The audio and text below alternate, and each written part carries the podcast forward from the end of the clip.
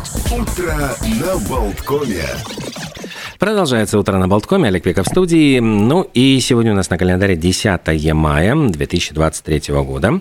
30 лет назад, ровно 30 лет назад, в 93 году, э, наша знаменитейшая, уважаемая латвийская баскетболистка Ульяна Семенова была введена в зал баскетбольной славы в Спрингфилде. И это был первый случай, когда первая женщина из Европы, которая попала в зал баскетбольной славы Америки. Так что действительно это было большое, большое достижение и признание заслуг Ульяны Семеновой э, в истории баскетбола. В 1824 году открылась Национальная галерея Лондона – если вы были в Лондоне, это, в принципе, эта галерея, она находится вот на Трафальгарской площади, практически сердце Лондона, а, одно из самых удивительных собраний живописи.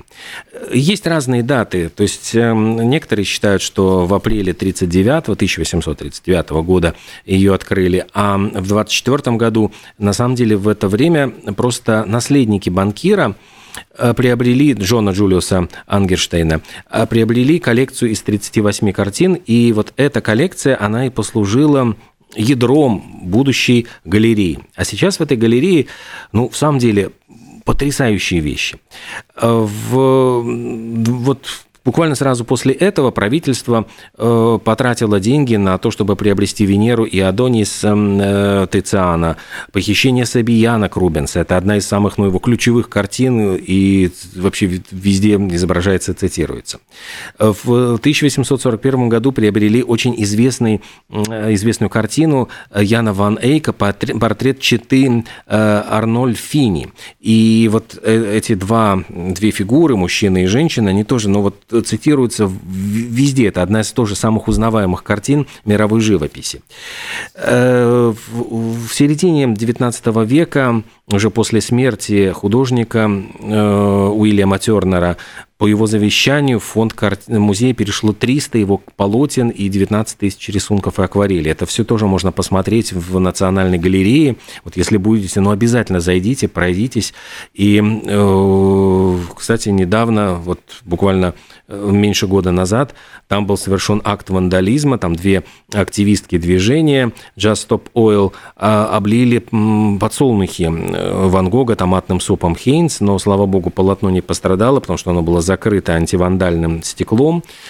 А сама картина «Подсолнухи» тоже одна из ключевых картин Ван Гога. Тоже там. Э, там же и Иероним Босх, и автопортрет э, Рембранта, и, кстати, картина Леонардо да Винчи «Мадонна в скалах». То есть, ну, там столько вот таких ключевых произведений искусства, что я думаю, что вот пропустить, если вы будете просто в Лондоне, пропустить возможность посетить Национальную галерею, это просто преступление. В 1924 году Эдгара Гувера назначили директором Федерального бюро расследования США. Удивительно, что ему было на тот момент всего лишь 29 лет – то есть, ну, возраст достаточно молодой. Возглавлял он эту организацию почти 50 э, лет, полвека, вот до самой своей смерти в 1972 году. Он пережил на этом посту э, Великую депрессию, реформы Рузвельта, Вторую мировую войну, Холодную войну, Корейскую войну, Вьетнамскую войну. То есть, ну вот э, казалось, что Гувер вот практически слился с этой организацией. И отмечая вот его заслуги перед страной, в то же время его многие обвиняли в многочисленных злоупотреблениях полномочиями. Есть очень интересная история о том, что э, британский разведчик, якобы, вот, будучи в э, Соединенных Штатах Америки, предупреждал и доби, ну, добивался встречи с Гувером и передал ему информацию о возможном нападении японцев на Перл-Харбор, и Гувер не поверил ему.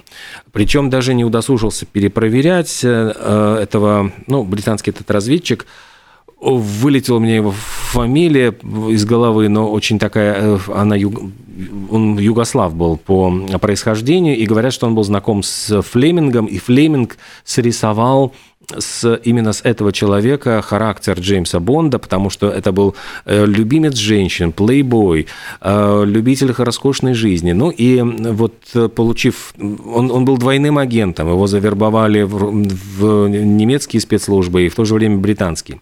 И он от немцев получал деньги, которые он, значит, приезжал в Америку, тратил в казино там по, на шампанское, на женщин, на роскошные автомобили, в общем, а потом писал э, в Германию, что, дескать, не хватает денег, пришлите еще.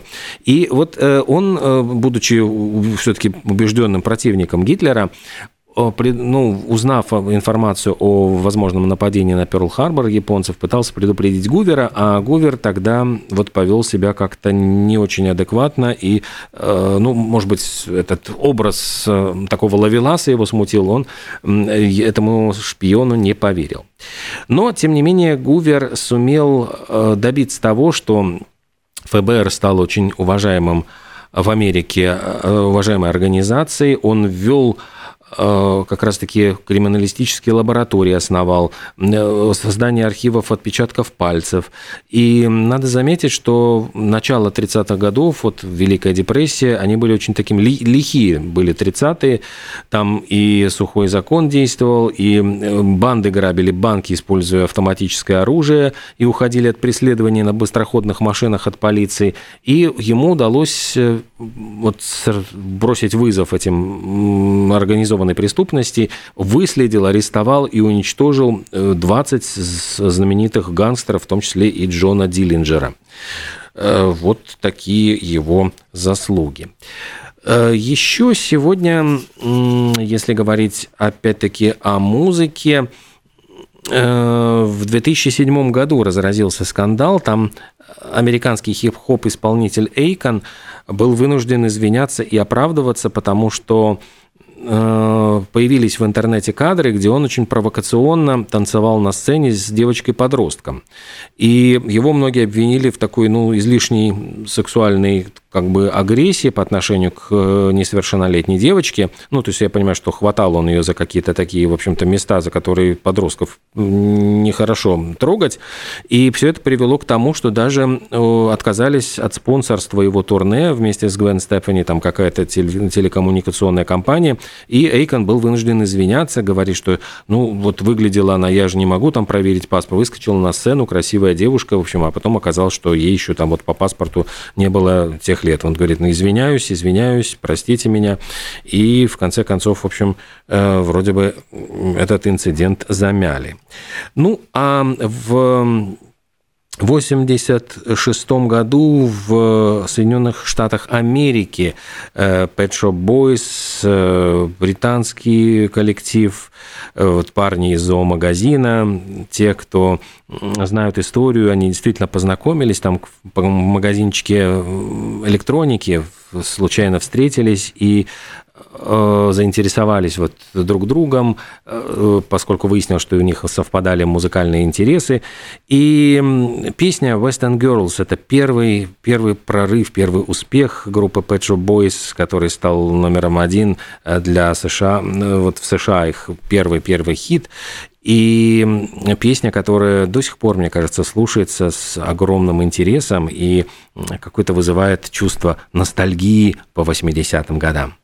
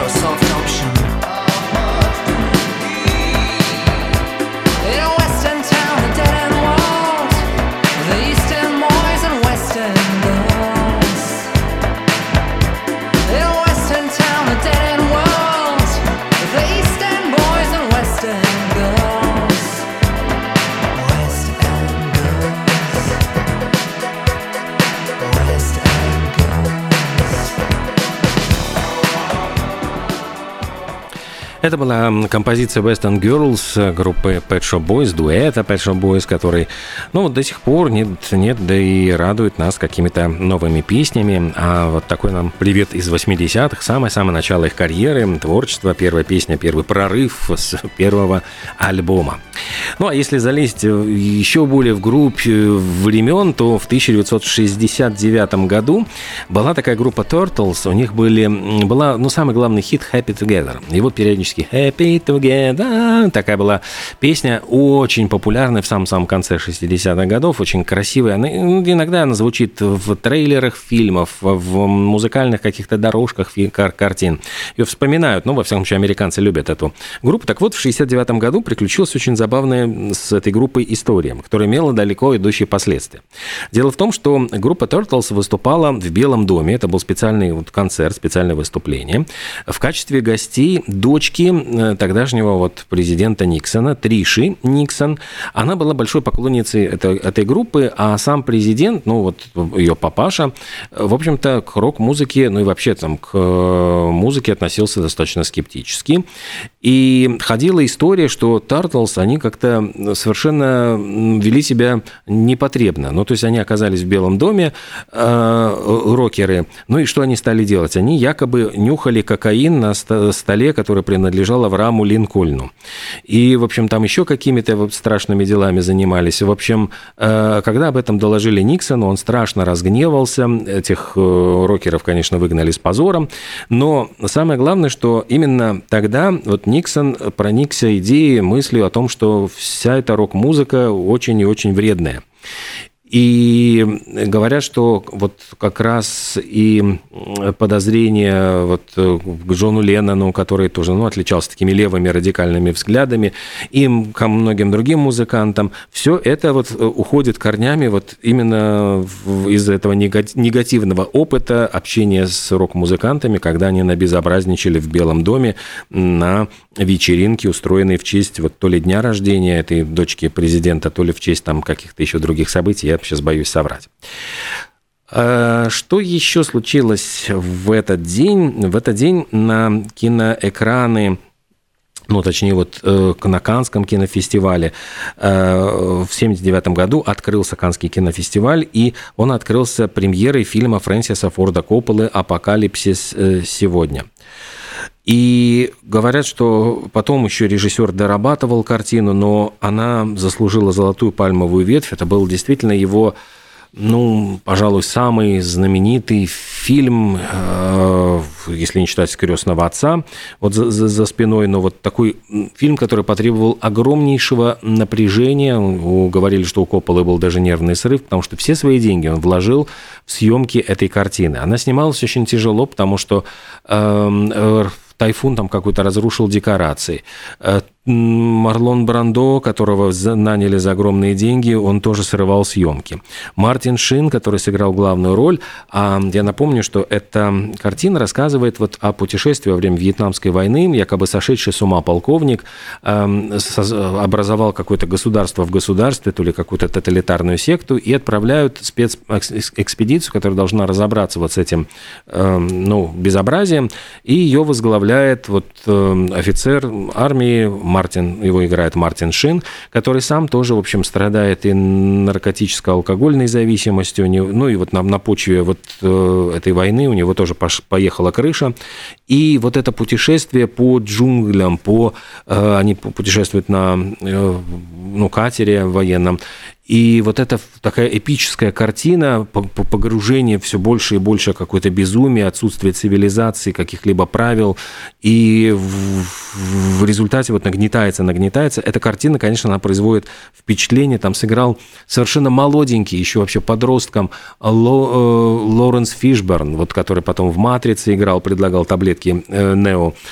Актер, он, говорят, соврал даже о возрасте для того, чтобы его взяли на эту роль, потому что ему он был еще не несовершеннолетним, он там играет, в общем-то, совершеннолетнего солдата, ну, молодого парня. Картина, которую действительно стоит посмотреть. Еще, если говорить про кино, как раз 45 лет назад, ровно 45 лет назад, начались съемки фильма «Место встречи изменить нельзя».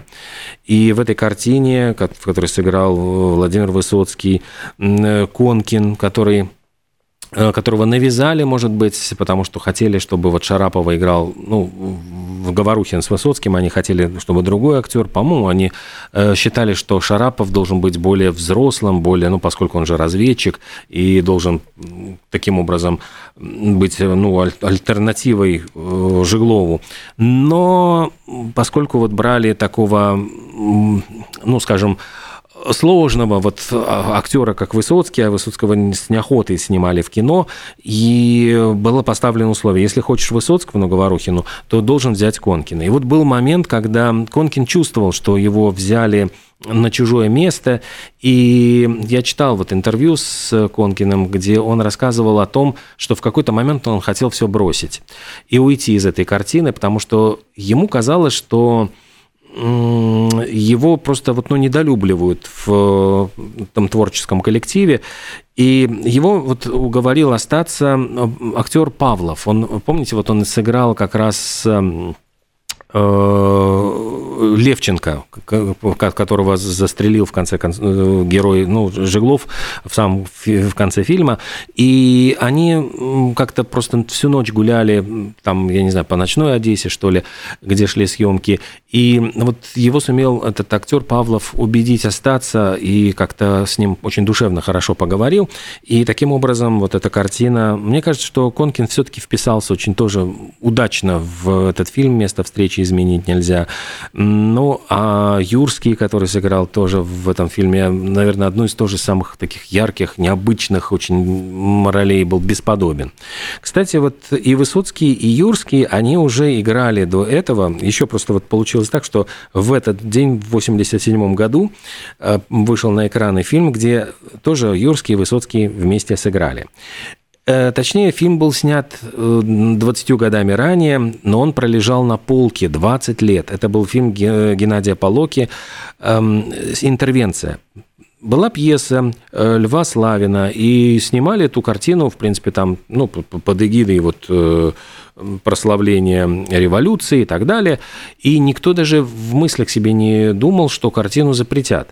Но она была снята в такой эстетике э, такого народного театра, буфанады, мистерий буф.